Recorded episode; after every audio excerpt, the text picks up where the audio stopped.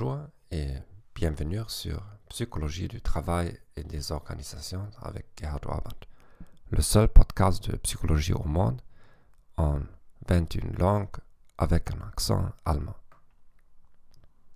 Si vous êtes étudiant ou professionnel, ce podcast vous aide à rafraîchir vos connaissances par tranche hebdomadaire de 5 minutes maximum. J'enseigne la psychologie en Europe du Sud-Est et travaille en tant que consultant depuis plus de 14 ans déjà. Je ne suis pas un expert en français. Bien sûr, vous l'avez déjà compris. Soyez patiente avec moi, s'il vous plaît, mais je promets que je m'améliorerai à chaque nouvel épisode. Aujourd'hui, nous parlerons de la refonte des emplois et du modèle des caractéristiques de l'emploi par Greg Oldham et Richard Heckman.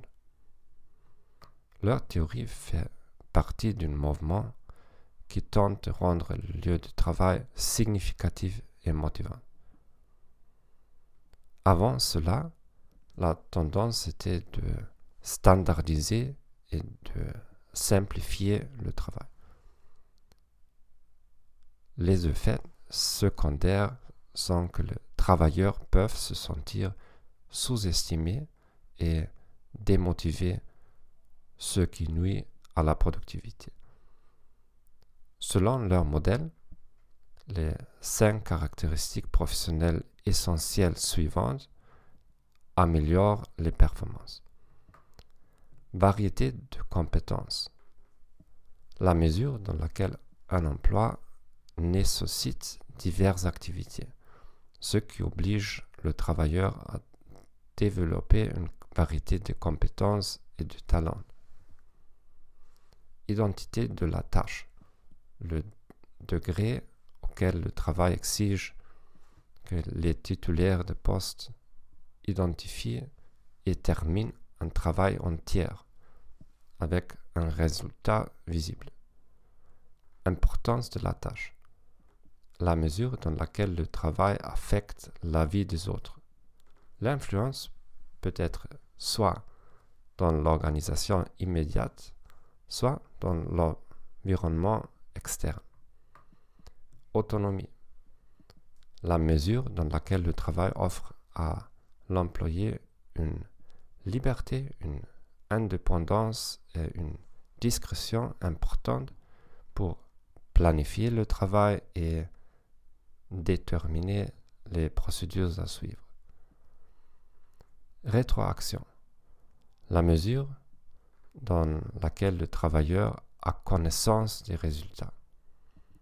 Laissez-moi vous donner un exemple. Identité de la tâche. Un médecin de famille dans un petit village s'occupe généralement d'un patient pendant tous les processus d'une maladie. Par conséquent, il a un degré élevé d'identité de tâche. Au contraire, le médecin d'une ambulance ne voit un patient que pendant un très court laps de temps. Il s'agit d'un faible degré d'identité de la tâche. Un professeur américain m'a parlé des écoles chinoises de langue qui recrute des anglophones pour les cours en ligne. Il m'a dit qu'il devait suivre un plan de cours très rigide. Fondamentalement, chaque minute de sa leçon était scénarisée et contrôlée. Il s'agit d'un très faible degré d'autonomie.